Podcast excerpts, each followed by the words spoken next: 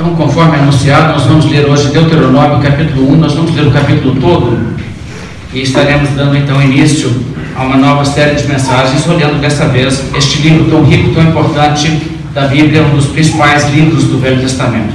Deuteronômio, capítulo 1, a partir do verso 1. São estas as palavras que Moisés falou a todo o Israel da além do Jordão, no deserto, na Arabá, defronte do mar de Suf, entre Param, Tofel, Labã, Azerote e Dizaabe. Jornada de 11 dias há, desde Horeb, pelo caminho da montanha de Seir, até Cades Barneia. Sucedeu que, no ano quadragésimo, no primeiro dia do unidécimo mês, falou Moisés aos filhos de Israel, segundo tudo o que o Senhor lhe mandara a respeito deles.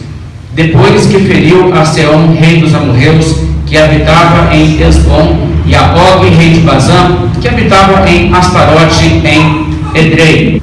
Além do Jordão, na terra de Moabe, encarregou-se Moisés de explicar esta lei, dizendo: O Senhor nosso Deus nos falou em Horebe, dizendo: Tempo bastante haveis estado neste monte. Voltai-vos e parti. Ide à região montanhosa dos amorreus e a todos os seus vizinhos na Arabá e a região montanhosa e a baixada e ao Negueb e a costa marítima, terra dos cananeus e ao Líbano até ao grande rio Eufrates. Eis aqui a terra que eu pus diante de vós. Entrai e possuí a terra que o Senhor com juramento deu a vossos pais, Abraão, Isaque e Jacó, a eles e a sua descendência depois deles. Nesse mesmo tempo, eu vos disse: Eu sozinho não poderei levar-vos. O Senhor vosso Deus vos tem multiplicado, e eis que já hoje sois multidão como as estrelas dos céus. O Senhor Deus de vossos pais vos faça mil vezes mais numerosos do que sois e vos abençoe, como vos prometeu. Como suportaria eu sozinho o vosso peso, a vossa carga e a vossa contenda? Tomai-vos homens sábios, inteligentes e experimentados, segundo as vossas tribos, para que os ponha por vossos cabeças então me respondestes e dissestes: É bom cumprir a palavra que tens falado.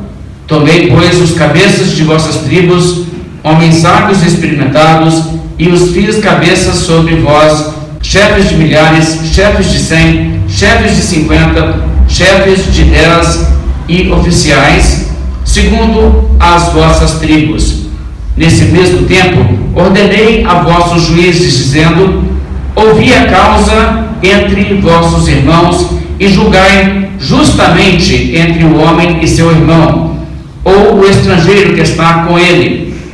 Não sereis parciais no juízo, ouvireis tanto o pequeno como o grande, não temereis a face de ninguém, porque o juízo é de Deus.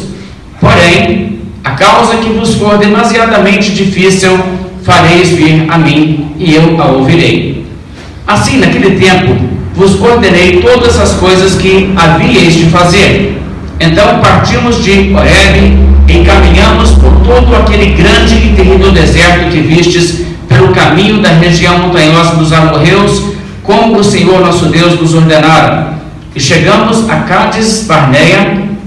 Então eu vos disse: Tendes chegado à região montanhosa dos amorreus, que o Senhor nosso Deus nos dá. Eis que o Senhor teu Deus te colocou esta terra diante de ti. Sobe, possuía, como te falou o Senhor, Deus de teus pais. Não temas e não te assustes. Então todos vós vos chegastes a mim e dissestes: Mandemos homens adiante de nós para que nos espiem a terra e nos digam por que caminho devemos subir e a que cidades devemos ir.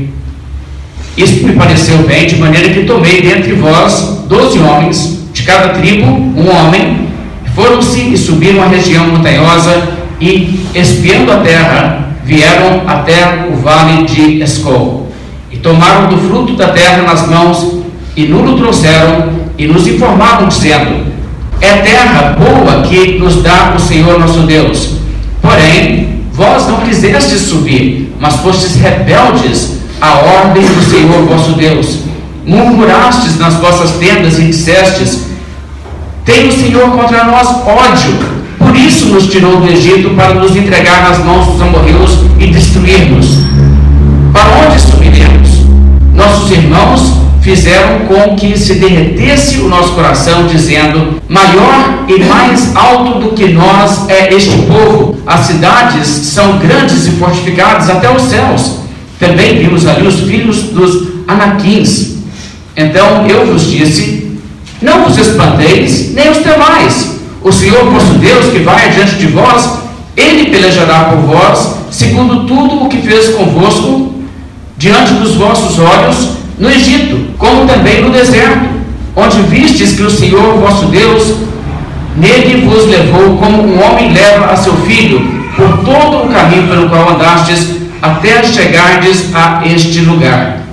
Mas nem por isso crestes no Senhor vosso Deus, que foi adiante de vós por todo o caminho, para vos procurar o lugar onde deveríeis acampar de noite no fogo, para vos mostrar o caminho por onde havíeis de andar de dia na nuvem. Tendo, pois, ouvido o Senhor as vossas palavras, indignou-se e jurou, dizendo: Certamente, nenhum destes homens desta maligna geração verá a boa terra que jurei dar a vossos pais. Salvo Caleb, filho de Jefoné, ele haverá. E a terra que pisou, darei a ele e a seus filhos, porquanto perseverou em seguir ao Senhor. Também contra mim se indignou o Senhor por causa de vós, dizendo: Também tu lá não entrarás. Josué, filho de Num, que está diante de ti, ele ali entrará. Anima-o, porque ele fará que Israel a receba por herança.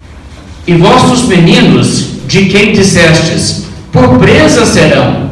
E vossos filhos, que hoje nem sabem distinguir entre bem e mal, esses ali entrarão, e a eles darei a terra, e eles a possuirão. Porém, vós virai-vos e parti para o deserto, pelo caminho do mar vermelho. Então respondestes e me dissestes: Pecamos contra o Senhor, nós subiremos e pelejaremos, segundo tudo que nos ordenou o Senhor nosso Deus. Vós vos armastes cada um dos seus instrumentos de guerra e vos mostrastes temerários, subindo a região montanhosa. Disse-me o Senhor: Dize-lhes: Não subais, nem pelejeis, pois não estou no meio de vós, para que não sejais derrotados diante de vossos inimigos. Assim vos falei, e não escutastes, antes fostes rebeldes às ordens do Senhor, e presunçosos subistes as montanhas. Os amorreus que habitavam naquela região montanhosa vos saíram ao encontro e vos perseguiram como fazem as abelhas, e vos derrotaram desde Seir até Orba.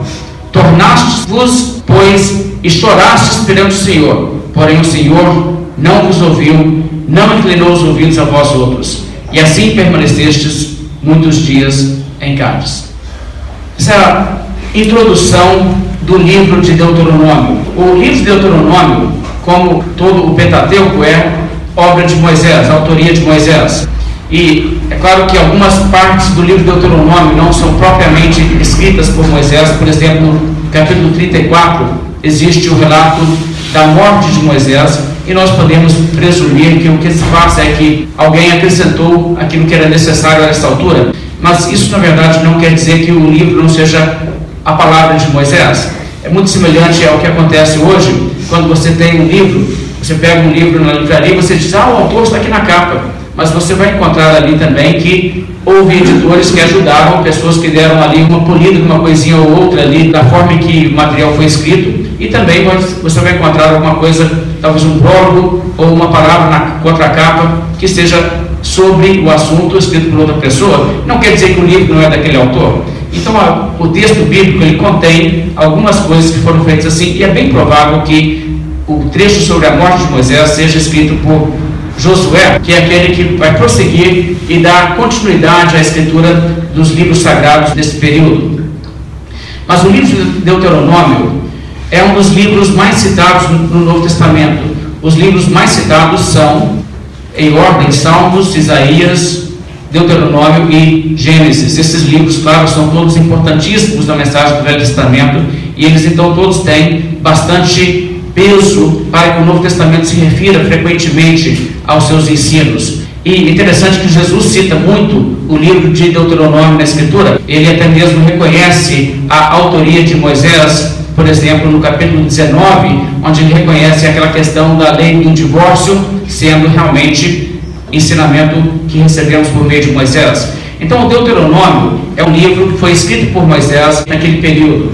E o Deuteronômio é chamado assim, o termo Deuteronômio significa a segunda lei. E tem a ver com o fato que Moisés aqui, uma geração depois da lei ser dada, lá no início, quando eles saíram do Egito, e estavam lá no Monte Sinai, e Deus deu a lei. Agora, passando-se 40 anos, ele repete a lei para o povo, explica a lei. Então a segunda lei nesse sentido, a segunda passada da lei como povo. Então ele vai passar toda a lei de novo, explicar tudo aquilo novamente. E na verdade é uma série de sermões ou pregações de Moisés que nós encontramos aqui. Moisés já sabia a essa altura que ele não entraria na terra prometida, que ele ficaria daquele lado do Jordão e morreria ali, e então o povo atravessaria e entraria. Então o que, que ele faz? Ele na verdade congrega o povo de Israel e ele prega para essas pessoas e quatro pregações de Moisés então são essencialmente o conteúdo do livro de Deuteronômio. Veja no capítulo 1, verso 1. São estas as palavras que Moisés falou a todo o Israel da além do Jordão, da além do outro lado, né, de quem mora, por exemplo, na Judéia e Israel, aquela região onde você teria Jerusalém e tal, do outro lado, região que hoje seria a Cisjordânia. Então o que acontece? Nesse momento, a Bíblia aqui então está dizendo: o que você vai ler são as palavras que Moisés falou a todo o Israel. Veja, ele falou isso a todo o Israel. Ou seja, o povo todo foi reunido, congregado para ouvir o ensino de Moisés. E os quatro sermões de Moisés, então, são os seguintes: do capítulo 1 a 4, o primeiro sermão, os capítulos 5 a 26, o segundo, 27 e 28, o terceiro, 29 a 32, o último ou o quarto. E depois disso você ainda tem alguns breves relatos. O capítulo 33 conclui com uma palavra que Deus fala a Moisés. No capítulo 33, uma bênção que Moisés pronuncia sobre o povo de Israel. E no capítulo 34, o relato da morte de Moisés. Então estamos lendo o que Moisés pregou, ainda que de forma resumida. Eu acho que você sabe isso, né? Quando você lê sermão na Bíblia, você está lendo o um resumo daquilo. Você lê, por exemplo, o Sermão do Monte, você sabe que ali houve provavelmente uma fala muito mais longa do que aquilo, mas aquilo é um resumo correto, inspirado por Deus, do que foi pregado por Jesus. Assim como, por exemplo, a pregação de Pedro ou de Paulo no livro de Atos e assim por diante. Então, estamos lendo aqui as pregações de Moisés. E é muito interessante isso, porque Moisés tem como que essa última oportunidade de falar a seu povo, ao povo de Deus e a nós todos antes de partir, e é isso então que ele vai fazer. E é interessante que ele tem muito a dizer, não é? O, se você fizer só a leitura, e pegar e fazer só a leitura, os sermões são bem grandes. O primeiro levaria 25 minutos para fazer só a leitura dele. Pegar e ler o que está aqui. Esse aqui é o resumo. O segundo é uma hora e 28 minutos. Tipicamente o sermão no período bíblico era muito mais longo. Você vê vários casos disso na Bíblia, né? E as coisas então eram dessa forma. Mas o que acontece é que Moisés, por ser um profeta de Deus, por ser alguém que é porta-voz de Deus para a humanidade, ele tem então a inspiração de Deus. Qualquer livro de ensino e instrução religiosa que ele escrevesse seria separado e reconhecido como palavra de Deus. Da mesma forma, a pregação dele era recebida com essa autoridade. Afinal de contas, Deus havia prometido a Moisés Vai, pois, agora, e eu serei com a tua pena? Com a tua mão? Não, com a tua o quê? Com a tua boca. Vai, eu serei com a tua boca e te ensinarei o que has de falar. Isso também é visto nos outros profetas, por exemplo, no chamado do profeta Jeremias. Deus disse o seguinte: estendeu a mão tocou a boca de Jeremias e disse: Eis que ponho na tua boca as minhas palavras, de maneira que quando eles proferem a palavra de Deus, eles estão falando sobre inspiração divina. O mesmo se dá com as pregações dos apóstolos. Você vê, por exemplo, os livro de Atos contém pregação de Paulo, pregação de Pedro, e você pode tomar aquilo ali não como uma coisa que é uma pregação de uma pessoa falível, um registro inspirado de um pregador que poderia ter se enganado. Não, mas você pode pegar como regra de fé o que Pedro pregou, o que Paulo pregou. E aliás, se você analisar o livro de Atos atentamente, você verá uma coisa muito interessante que o apóstolo Pedro, nos primeiros capítulos de Atos, quando prega, falou mais do que ele sabia. Você chega lá na frente, você começa a ver o capítulo 10 de Atos, ele começa a entender coisas que ele falou no capítulo 2 e 3. É uma coisa muito interessante isso. Então eles falavam sobre inspiração divina, e isso é uma compreensão que traz implicações óbvias para a área da bibliologia e não deve ser ignorado. O que a Bíblia então aqui nos mostra é que Moisés está pregando e ele prega sob inspiração de Deus. Agora, o lugar e a ocasião, nós já falamos que ele está ao leste do Jordão, onde eles irão atravessar o Rio Jordão e entrar na parte que será propriamente a terra prometida. Agora, a ocasião é no final dos 40 anos que eles foram obrigados a ficar no deserto.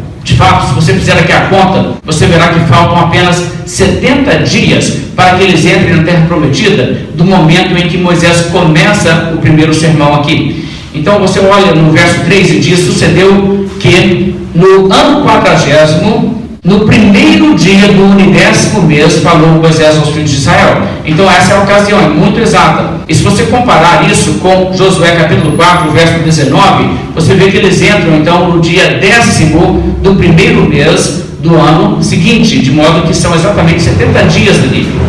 E se você entender então que eles tiveram 30 dias em que eles ficaram de luto pela morte de Moisés e então atravessaram o rio. É um período de 40 dias, esse ínterim de 40 dias em que Moisés pregou o primeiro desses sermões até que ele pregasse o último, até que concluísse esse período e a sua morte.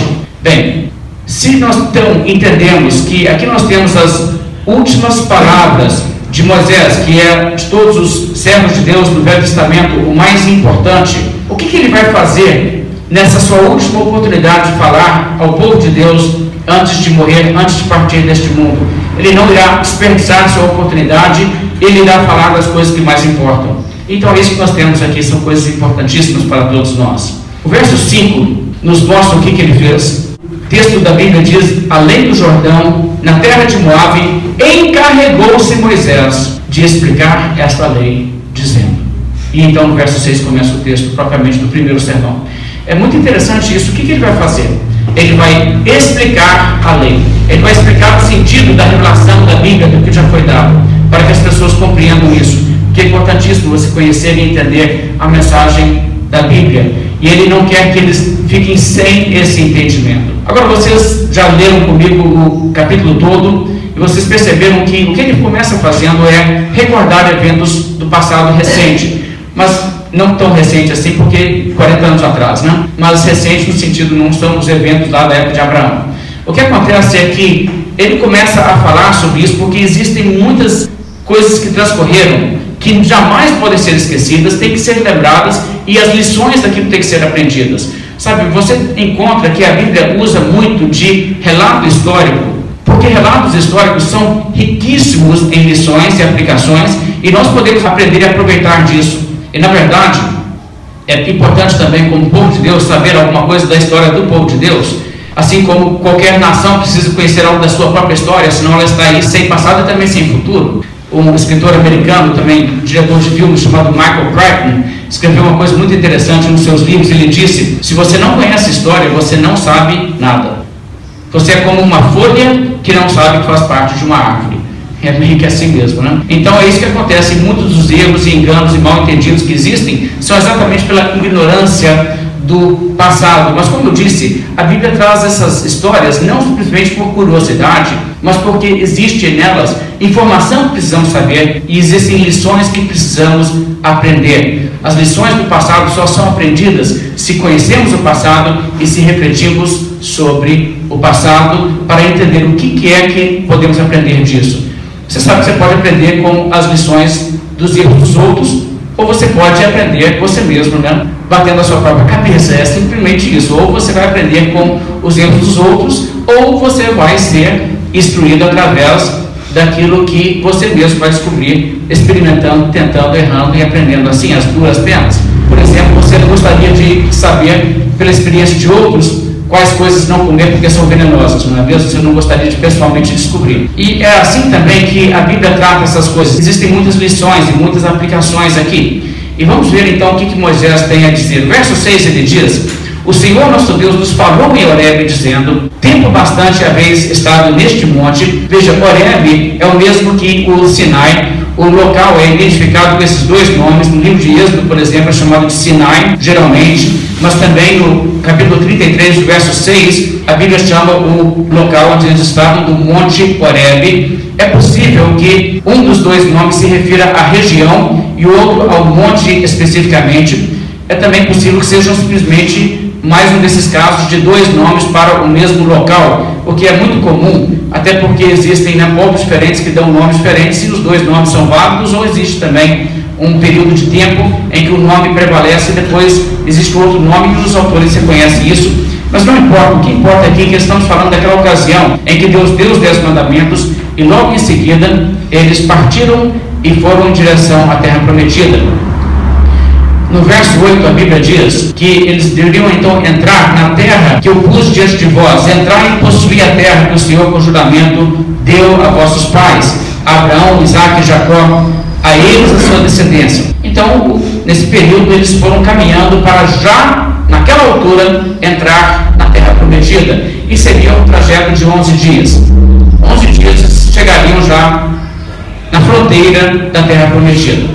Bem, verso 9 Moisés então lembra alguns dos desenvolvimentos que se passaram naquele período. Ele diz: Nesse tempo eu vos disse, eu sozinho não poderei levar-vos. O Senhor vosso Deus vos tem multiplicado, e eis que já hoje sois multidão como as estrelas dos céus.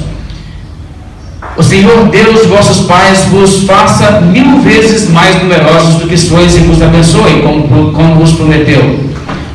Veja que Moisés reconhece que ter filhos e multiplicar é uma bênção de Deus, e essa é uma perspectiva bíblica. Mas o que acontece então a essa altura é que ele diz: o fato de vocês já se multiplicaram tanto, e eu né, peço a Deus que continue abençoando para que vocês cresçam ainda mais, fez com que vocês são uma multidão muito maior do que eu dou conta de julgar. Você se lembra que Moisés estava julgando, caso a caso, todos os problemas que surgiam. Ele havia promulgado a lei. Lembra que Deus deu a lei, então eles agora tinham uma lei, tinham um novo regime. O que, que acontece no caso desses? A lei está escrita, está aí. E num outro caso assim? Então, toda vez que surgiu uma dúvida, o que, que eles faziam? Vamos lá para Moisés, Moisés vai resolver para a gente. E estavam levando todos os casos. E Jetro, o sogro de Moisés, viu Moisés passando ali de cedo até tarde, ouvindo um caso, é isso, ouvindo outro, agora é, esse tem que ser assim. E ele disse: Olha, isso não dá, mais isso é, é demais para você. E ele então propôs, com bastante sensatez, que houvesse uma divisão de carga. O verso 12: Como suportaria eu sozinho o vosso peso, a vossa carga e a vossa contenda? Contenda no sentido que eram as disputas entre eles, né? Ah, ele me deve tanto, né? Vamos lá com Moisés. Bem, então, esse tipo de coisa, a Bíblia diz: como que eu vou dar conta de tudo isso?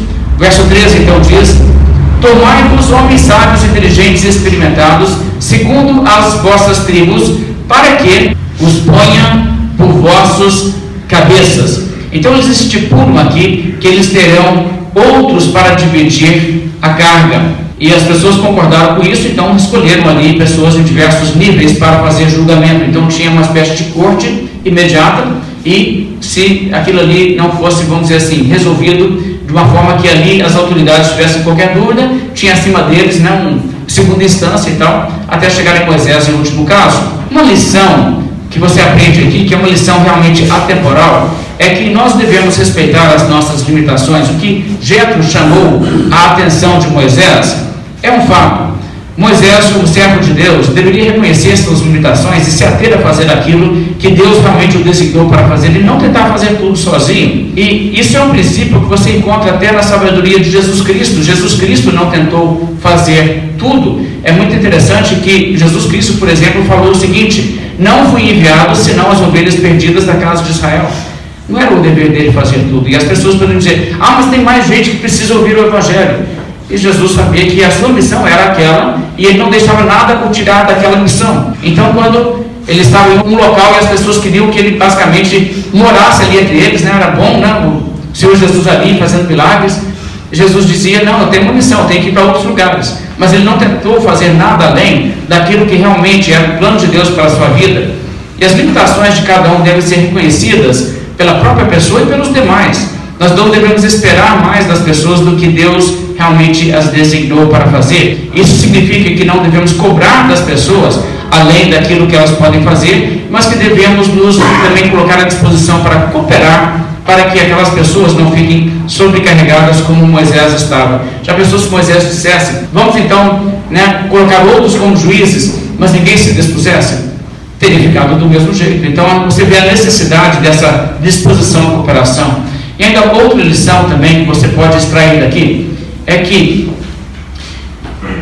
se você entende que as pessoas não farão bem o seu serviço se tentarem fazer demais, isso também é verdade nesse caso, e é o que Moisés realmente reconhece, é o que Jefferson reconhece. Nós temos isso como um princípio em nossa sociedade. Eu quero dar um exemplo que é óbvio. Você que torce para um time de futebol, você não gostaria que os jogadores do seu time, e o técnico do seu time, e toda a equipe, se ocupassem com outras atividades a ponto que elas não tivessem tempo para nada a não ser um treino rápido de uns 15 minutos antes de cada jogo, né? Qualquer time que fizesse isso não seria, vamos dizer assim, muito bem sucedido. E em nossa sociedade nós achamos extremamente importante, outras coisas podem até falhar, mas nós achamos extremamente importante que no campo de futebol no estádio o desempenho seja o melhor possível. Então nós pagamos muito bem para isso né? e nós também temos uma abundância de recursos para dispor nisso aí. Certo ou errado é uma das prioridades que nós temos. Nós queremos que os jogadores, os treinadores e toda a equipe tenham o melhor de si, então nós asseguramos isso. Então, a mesma coisa seria também no caso, por exemplo, de serviços médicos, uma coisa extremamente importante. Você não gostaria que os profissionais da área médica se dedicassem de uma forma displicente, não? É, frequentassem um terço de suas aulas e não fizessem na, as suas tarefas quando estudando, depois simplesmente tirassem assim longos intervalos, uns 10 anos sem, sem exercer a profissão, depois voltasse e falasse assim, venha para as minhas cirurgias, estou pronto para te operar. Você com certeza iria querer uma pessoa assim, mais experiente, uma pessoa mais dedicada, para que você não corresse tantos riscos. Da mesma forma, Moisés reconhece que ele só irá realizar bem o que ele tem que fazer se ele pudesse dedicar a essas coisas e não a todas as coisas. Mas então o que acontece é que, tendo resolvido esse problema, no verso 16, ele então irá prosseguir. Nesse tempo, ordenei aos vossos juízes, dizendo: Ouvi a causa entre vossos irmãos e julgai justamente entre o homem e seu irmão, ou o estrangeiro que está com ele. Então, a primeira coisa que você nota, eles deveriam julgar justamente. Isso significa que não deveriam mostrar nenhuma parcialidade, nada de favoritos, nada de favorecer as pessoas que seriam de, sei lá, as pessoas que você gosta mais, ou as pessoas que podem te compensar mais porque são mais ricas, ou nada desse tipo. Então a justiça é que é estabelecida. É claro que esse é princípio que próprio Moisés implementava quando ele julgava, e ele exige que os juízes ajam também dessa maneira, de forma imparcial. Veja o verso 17: Não sereis parciais no juízo, ouvireis tanto o pequeno como o grande. O pequeno, a pessoa mais pobre, como o grande, a pessoa mais rica. Não temereis a face de ninguém, não se intimide, não seja vamos dizer assim, amedrontado pelo fato que essas pessoas são pessoas importantes na sociedade, são pessoas poderosas, é melhor não contrariá-los. Ele diz nada disso, porque o juízo é de Deus, é uma questão de Deus que, na verdade, emite na sua lei a ordem de como deve ser, e qualquer desobediência está realmente deturpando a vontade de Deus. Então ele diz: se houver uma causa demasiadamente difícil, e eles então estiverem coçando a cabeça dizendo: como resolve agora? Então, nesse caso, levariam até Moisés. E assim então eles fizeram. A Bíblia traz aqui uma lei que é muito interessante observar, que são os primeiros casos realmente na história em que você tem essa ênfase de fazer justiça, inclusive para os pobres e para os estrangeiros. Você não encontra isso realmente em outros regimes de lei da antiguidade. O que você encontra é que os, os reis faziam leis para favorecerem a si próprios e à nobreza e aos poderosos. E as leis então não eram do tipo seja imparcial, fazendo justiça, não favorecendo nem ao grande nem ao pequeno. E também você vai encontrar nessa passagem da Bíblia aquilo que você também fala sobre os estrangeiros. Isso também é extraordinário. A Bíblia muitas vezes faz apelos ao povo de Israel lembrar como eles haviam sido estrangeiros no Egito, para pensar como eles não gostariam de ser tratados, para que eles então façam aquilo que é justo para os estrangeiros entre eles. E os mesmos direitos então são reservados para os estrangeiros que não são do próprio povo de Israel. Isso é uma questão muito importante. Eu diria que hoje nós temos distorções para os dois lados. Nós temos pessoas que não querem respeitar pessoas de outras raças, outras etnias, outras nacionalidades e não dar os mesmos direitos. Também temos problemas com a ideia de favorecer os ricos acima dos pobres ou favorecer os pobres acima dos ricos. Né? Ah, esse aqui é o mais fraco, então vamos ficar do lado dele. E a Bíblia sempre diz: não, não é para favorecer nenhum dos dois, é para ficar do lado do que é justo realmente. Então, esse é um princípio bíblico. Então, Moisés insiste nisso, prepara essas pessoas e transfere essa autoridade. O verso 18 então prossegue, falando como naquele tempo eles então saíram dali e foram até chegar em Cades Barneia. O verso 20 diz: Então vos disse, veja, já agora, perante a terra prometida. Verso 21, sobe e possuía, possuía a terra que Deus deu. Como te falou o Senhor, não temas e não te assustes. Veja que essas são ordens. Entra, possua a terra e não tenha medo. Não te assuste, não tenha medo. Mas o verso 22 nos relata que o povo teve a iniciativa de pedir uma coisa a Moisés. O verso 22 diz: Então todos vós vos chegastes a mim e dissestes: Mandemos homens adiante de nós para que nos espiem a terra. O que acontece aqui é interessante porque, se você olhar em Números 13, que é o relato histórico dessa passagem, lá você encontra que Deus disse a Moisés que ele enviasse homens para espiar a terra de Canaã. Bem, as duas coisas são verdades, e como você vai então harmonizar isso, quer dizer que uma coisa aconteceu antes da outra, né? Alguém falou primeiro, foi Deus que falou, envia espias, e então o povo disse, vamos enviar espias, ou foi o povo que disse, vamos enviar espias, e Deus disse, envia espias. É bem evidente que o segundo é o caso. O que aconteceu é que o povo chegou a Moisés e pediu isso. Tem como a gente mandar uns espias primeiro? Então Moisés não viu mal nenhum nisso, ele consulta Deus, Deus diz: manda os espias, pode mandar, é para mandar. Então eles mandam os espias. Eu entendo que essa é a forma de compreender isso. O que acontece, no entanto, é que realmente o povo manifesta um certo receio a essa altura e uma certa preocupação. É, não era bom a gente mandar uns espias antes de entrar para ver com o que, que nós vamos estar lidando, não? E, e por debaixo dessa ansiedade deles, essa preocupação de querer espias, está uma insegurança se eles vão dar conta de conseguir conquistar a terra. Eles então enviam os espias, os espias voltam, dão um relatório que diz: a terra é boa, mas vai ser complicado conquistar aquela terra. Verso 26 ele explica: Porém vós não quisestes subir mas fostes rebeldes à ordem do Senhor nosso Deus, murmurastes nas vossas tendas e dissestes: Tem o Senhor contra nós ódio, por isso nos tirou da terra do Egito para nos entregar nas mãos amorreus e nos destruir. Olha aqui, desconfiança mais injusta e absurda. Eles haviam visto tanta coisa que Deus fez. Deus os tirou lá do Egito. E agora eles chegaram ali, uma questão, na verdade, de meses, de todo aquele incidente lá, Mar Vermelho, as dez pragas, e chegam perante esse momento, e quando as pessoas dizem, ah, a gente não dá conta não, Ih, não vamos dar conta não, é, ó, eles são mais gente do que nós somos, eles são altos, fortões, não tem comparação da gente com a estatura deles, tudo jogador da NBA, né? A única vantagem que nós temos, além disso, têm cidades mudadas, né? aquelas muralha alta, né? Não tem nem como você escalar aquele negócio. E a única vantagem que a gente tem é que a gente tem Deus do nosso lado, aí fica complicado, né? Olha a mentalidade, chegaram com essa. Então, o povo rebela e o povo diz: não dá, não dá para ir. Aí essa, a conversa vira dessa. Ah, esse Deus aí tirou a gente do Egito onde a gente era escravo e agora ele vai matar a gente. É isso que ele vê. Ele, ele, na verdade, não quer ajudar a gente, não. Em vez de levar a gente para um lugar bom para morar, não. Para entregar a gente na mão desse povo aí que vai exterminar a gente. É isso que ele está fazendo. O projeto dele é acabar com a gente. Olha que desconfiança injusta. E muitas e muitas e muitas vezes pessoas têm essa desconfiança injusta de Deus. Você mostra o que a Bíblia diz para a pessoa fazer, a pessoa fala assim: ah, Deus está querendo acabar com a minha alegria. Deus quer estragar a minha vida. E isso eu vou viver assim, não tem condição de ser feliz, não. E esse Deus aí, entendeu? É essa mentalidade que as pessoas aqui revelam. Então, ao invés de subir, o que, que eles fazem? Eles empacam ali, resistem. Moisés, no entanto, verso 29. Então eu vos disse: não vos espanteis, nem vos temais. Ou seja, não fique com medo desse povo, não. Vocês estão com medo deles só porque eles são altão? Oi.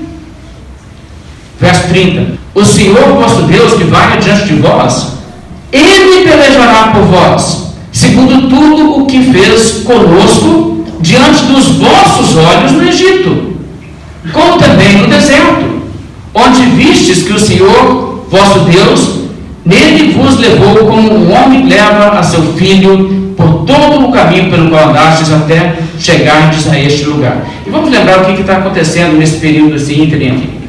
Depois que saíram do Egito, onde Deus devastou o Egito para tirar o povo da escravidão, e onde ele impediu que o Faraó viesse atrás deles. O que, que acontece nesse período todo? Eles estão no deserto, o que, que Deus faz? Ele cuida deles, providenciando comida, que tem um maná e tem aquela chama de fogo em cima deles à noite, que não somente providencia a luz, como não deixa que o deserto seja frio demais, que fica frio no deserto. E de dia se torna uma coluna de nuvem, que não somente dá sombra, imagina que legal uma sombra no deserto, muito bom uma sombra no deserto, geralmente não tem sombra no deserto. Já viu aquelas imagens das areias, né? É tudo areia brilhando, quase não vê sombra. Mas eles tinham sombra. E não somente isso, a nuvem movia e mostrava a direção. Eles não precisavam nem de GPS, é uma coisa muito interessante. Mas, muito especial, assim, a maneira que Deus cuida deles. E Moisés está chamando atenção a tudo isso. Ele diz: Olha, tudo isso aqui Deus fez por vocês, e agora vocês vão duvidar? Vocês vão achar que não dá? Por que, que não dá? Esse Deus é um Deus que está totalmente do lado de vocês, cuidando de vocês como um homem cuida do seu filho. Mas o verso 32 diz: Mas nem por isso crestes no Senhor vosso Deus que foi adiante de vós por todo o caminho para vos procurar no lugar onde deveríeis acampar, de noite no fogo, para vos mostrar o caminho por onde havíeis de andar, e de dia na nuvem. Ou seja, nem com todas essas bênçãos evidentes de Deus, eles aceitam o fato que realmente o que Deus estava fazendo ali por eles era o motivo que eles deveriam agir de uma forma de confiar em Deus. Agora, eu acho que é muito importante destacar, irmãos, que Deus é um Deus bondoso e ele se manifesta a nós como um Deus bondoso. Quando Deus lida com o ser humano, o que ele faz é o seguinte: primeiro, ele faz o bem, ele nos cerca de bênçãos, e depois que Ele já tem nos dado milhares de motivos para acreditarmos na Sua bondade, no Seu amor, Ele nos convida a confiarmos nele e obedecermos Seus mandamentos. É assim que Ele faz. O dia que você começa a entender que tem um Deus que tem mandamentos na sua vida, você já viu tanta bondade de Deus que você já sabe. É o Criador, Ele tem sido muito bom para mim. Todo mundo sabe isso. Não foi assim no Éden? Antes de Deus dar um mandamento a Adão e Eva, Deus colocou quantas coisas ao seu redor. E quando ele proibiu a árvore do conhecimento do bem e do mal, ele disse: vocês têm tudo isso aí para comer, mas não mexe com aquela. Está vendo? Eles tinham todo motivo para ver a bondade de Deus. É interessante que o apóstolo Paulo, quando ele estava pregando em Listra, ele disse: Senhores, por que fazeis isso? Eles queriam sacrificar animais como sacrifício a Paulo e Barnabé. Ele diz: Nós também somos homens como vós, sujeitos aos mesmos sentimentos e vos anunciamos o Evangelho para que dessas coisas vãs nos convertais ao Deus vivo, que fez o céu, a terra, o mar e tudo que neles há, o qual nas gerações passadas permitiu que todos os povos andassem nos seus próprios caminhos, contudo, e aqui é a parte que importa, ele disse, não se deixou ficar sem testemunho de si mesmo, fazendo o bem, dando-vos do céu chuvas, estações frutíferas, enchendo o vosso coração de fartura e de alegria. E essa é a realidade com a vida de cada um de nós. Quem dentre nós aqui teria que dizer, ou poderia dizer, ah, Deus nunca me deu bênção nenhuma, não. Você já teve momentos de alegria? Você já teve qualquer coisa boa? Quem que criou todas as coisas boas? Quem que fez essas pessoas capazes de se alegrar? Está vendo? Tudo isso é dado por Deus. Não foi o diabo que fez isso no mundo, não, gente. E aí acontece o quê? Deus então se manifesta bondoso e diz: confia em mim. É o que ele fez aqui com o povo de Israel. Ele disse ao povo de Israel exatamente isso. Vocês já sabem quem eu sou, agora confiem em mim. Mas o povo recusa confiar. Isso é realmente uma coisa trágica, mas, para falar a verdade, é típico. O que Moisés então fala é que o povo trouxe sobre si o juízo de Deus. O verso 34 ele diz: Tendo, pois, ouvido o Senhor as vossas palavras, indignou-se e jurou, dizendo: Certamente nenhum dos homens desta maligna geração verá a boa terra que jurei dar a vossos pais. Veja que ele chamou aquela geração de quê?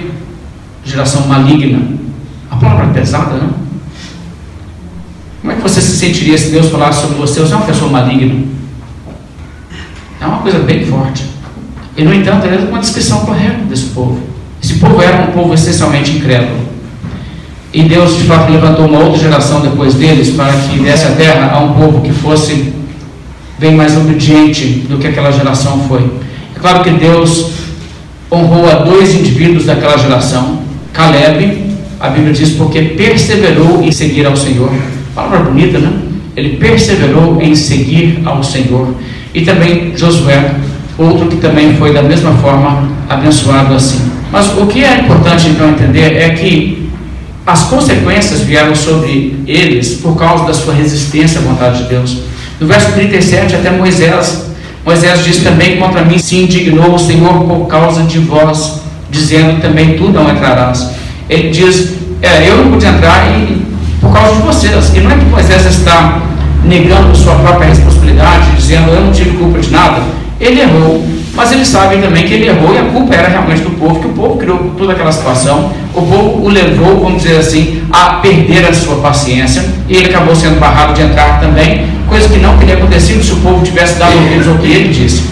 E o verso 38, Josué também é mencionado. Mas, uma coisa muito interessante, o verso 39, o que, que Deus diz? E vossos meninos, de quem dissestes, pobreza serão e vossos filhos, que hoje nem sabem distinguir entre o bem e o mal, esses ali entrarão, e a eles darei a terra, e eles a possuirão. É muito interessante que, quando eles começaram a murmurar, começaram aquela murmuração nas tendas e tudo mais, sabe o que aconteceu? As pessoas começaram a falar assim: ah, nós não podemos fazer isso, não. E tem que pensar nas crianças, temos que pensar nas nossas crianças. e olha só, não é incomum as pessoas usarem o bem de seus filhos como uma desculpa para não fazer o que Deus ordenou. Na verdade, isso se torna uma coisa muito comum e é trágico isso. Os filhos são uma boa desculpa para não fazer o que Deus ordena? Não existe boa desculpa para não fazer o que Deus ordena, não. Mas a realidade é que pessoas usam isso. Vou te dar algum exemplo. As pessoas começam a dizer o seguinte: ah, mas ó, se a gente educar os filhos da maneira que a Bíblia diz para educar, os filhos não vão gostar, não. Aí os filhos ficam meio contra a gente. As pessoas dizem assim: ah, eu não, não posso né, dedicar meus tempos, meus recursos para investir na causa de Deus, porque eu tenho que investir, eu tenho que investir na minha família. Claro que existe um equilíbrio, sabe? Você não deve ser totalmente absorvido pela igreja, pelas coisas de Deus, de maneira que você negligencie a sua família de forma nenhuma. Mas existem pessoas que fazem exatamente o contrário. Eles, vamos dizer assim, priorizam a família, a família, a família. Não tem tempo para Deus, não tem tempo para as coisas de Deus, não tem como nunca ajudar na obra de Deus. E eles acham que dessa maneira estão protegendo seus filhos como se dar alguma coisa de sua vida a Deus, ah, iria prejudicar muito meus filhos. Sabe, isso é uma loucura, isso é um caminho, uma receita certa para o desastre. E as pessoas que, a pretexto de assegurar o bem de seus filhos, falam que não podem fazer aquilo que Deus diz para fazer, estão esquecendo que Deus é quem mais pensa no bem dos seus filhos. Em Deuteronômio 12, verso 28, a Bíblia diz o seguinte: ó, ouça isso aqui. Guarda e cumpre todas essas palavras que eu te ordeno, para que bem te suceda a ti e a teus filhos depois de ti para sempre. Quando fizeres o que é bom e reto aos olhos do Senhor teu Deus, não tem nada melhor que você possa fazer para os seus filhos do que obedecer à lei de Deus e obedecer a Deus em tudo. É a melhor coisa que você pode fazer para os seus filhos. Ah, mas nós, a pretexto de ajudar os seus filhos, pessoas fazem tudo que é proibido por Deus, desde praticarem crimes para enriquecer, até, sei lá, até bobeira de jogar no loteria e perder dinheiro. É uma coisa assim maluca o que as pessoas fazem, achando que, ah não, né, Deus vai me levar para o caminho que vai ser ruim para meus filhos, eu tenho que pensar nos meus filhos. Conheci um missionário certa vez, que ele trabalhou na selva, uma situação bastante precária durante um bom tempo de sua vida. Os seus filhos, quatro, foram criados naquela situação. Um dia ele disse que uma pessoa perguntou para ele se ele não achava que ele era imprudente, que ele não estava levando a sério o bem-estar dos seus filhos, passar a vida como missionário em um lugar onde eles não tinham boas escolas e coisas assim. Ele respondeu que ele não achava que existia nenhum lugar melhor para criar os filhos do que dentro da vontade de Deus. Ele entende que o chamado de Deus para ele é aquilo. Uma coisa muito interessante, os filhos dele, criados na selva, todos fizeram homeschooling lá na selva. Todos foram muito bem na faculdade, tiraram notas ótimas e hoje estão todos muito bem empregados nos Estados Unidos, missionário americano.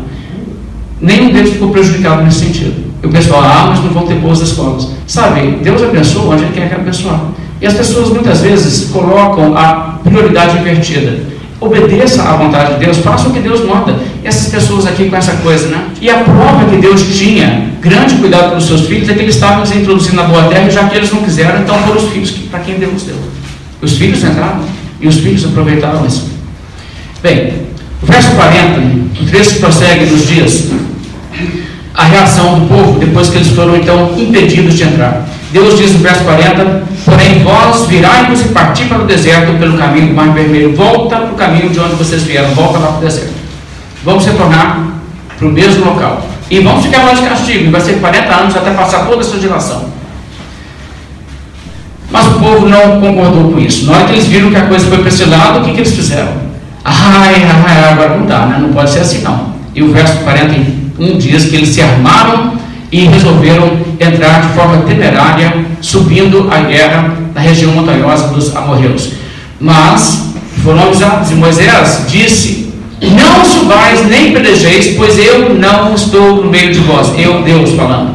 O Senhor disse: Olha, não vai não, não vai dar certo. Mas o povo, né, desesperado agora, resolveu fazer assim mesmo, e lá foram eles. E o que aconteceu? Eles foram, chegaram, mexeram com os primeiros amorreus, eles saíram como fazem as abelhas já viu quando você mexe com cacho marimbondo? E aí vê aquele tantão saindo? Eles chegaram ali perto e saiu aquele tantão de gente, imagina a cidade, né, saindo, despejando soldado para fora, e vieram correndo atrás deles e foi um fiasco. Foi um desastre. E o povo de Israel perdeu pessoas ali, pessoas morreram. Desobediência a Deus. Sabe quando Deus coloca sobre nós consequências por causa dos nossos pecados? O que nós temos que fazer é nos submeter e não nos rebelar contra os juízos de Deus.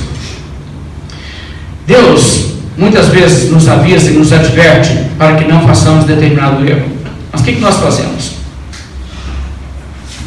Nós teimamos no erro, rejeitamos a palavra de Deus e vamos lá e fazemos o que sabemos que não deveríamos fazer, não é?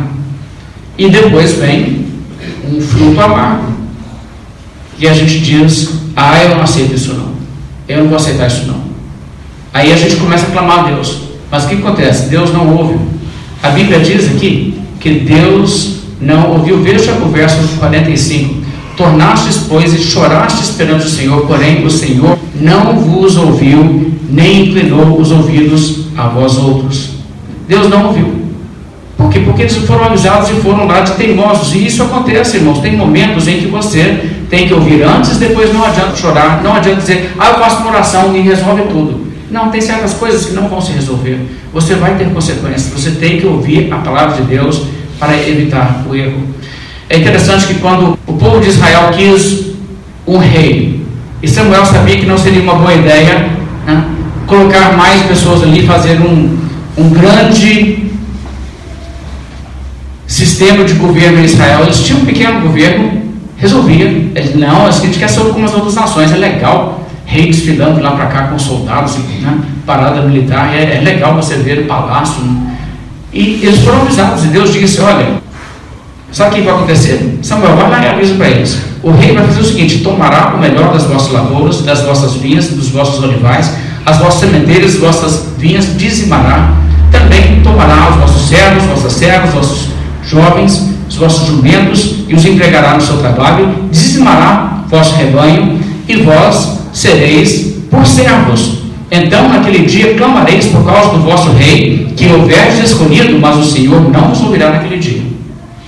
O Senhor não vos ouvirá naquele dia. Deus está dizendo: Olha, estou te falando antes.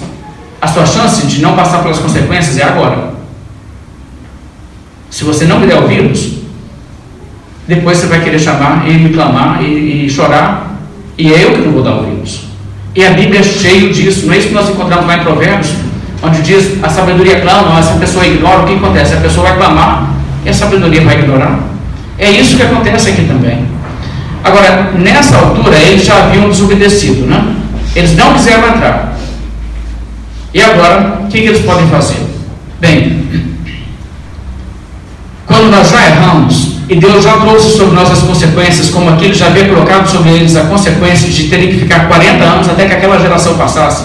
Não adiantava clamar a Deus, não adiantava chorar, não adiantava orar, e não adiantava também revelar, querer dizer, então nós vamos fazer uma segunda tentativa de entrar na terra, e nem de falar, ah, então também nós não vamos ficar no deserto, vamos para outro lugar. Qualquer coisa assim que eles fizessem, eles cairiam sobre ainda ira maior e trariam um juízo mais severo, e seria o seu fim.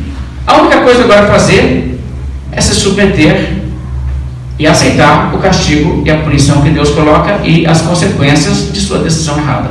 E a única coisa que eles podiam fazer, e era isso que eles tinham que fazer.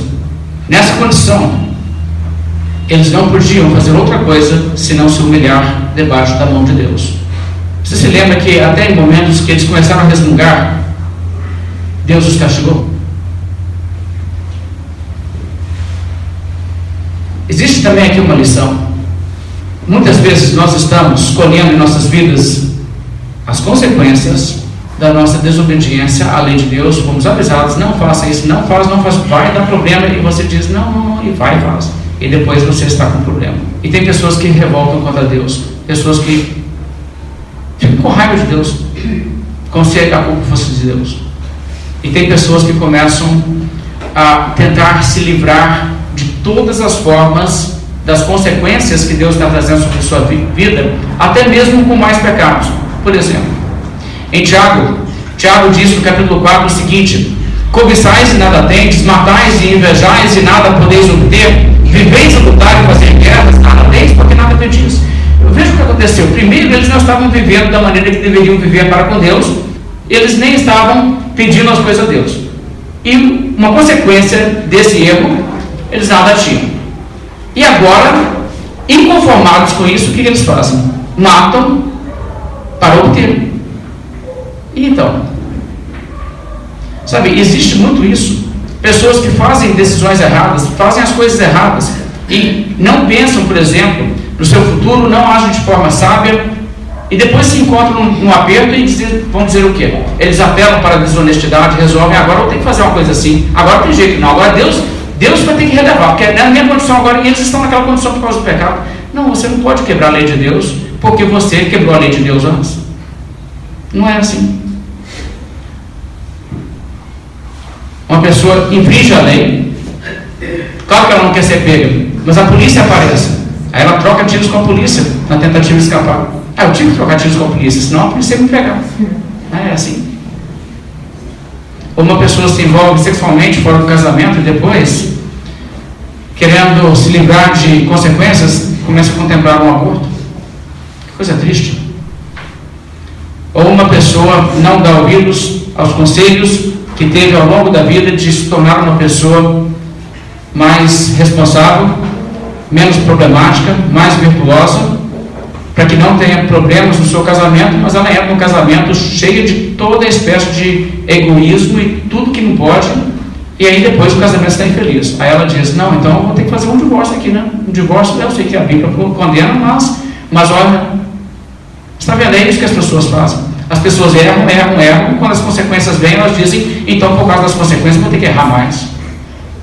Olha, fazer isso é o famoso pular da panela que está ficando quente para dentro do fogo direto.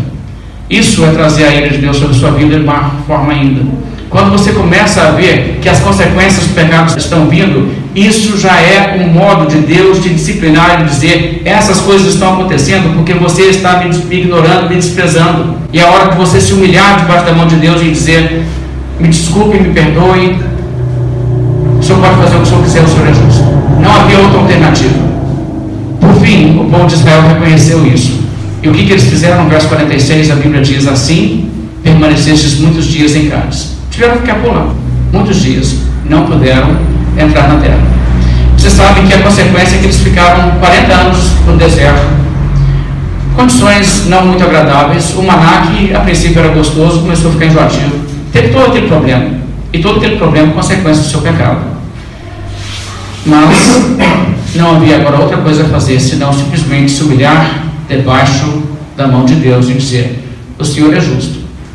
O Senhor é justo.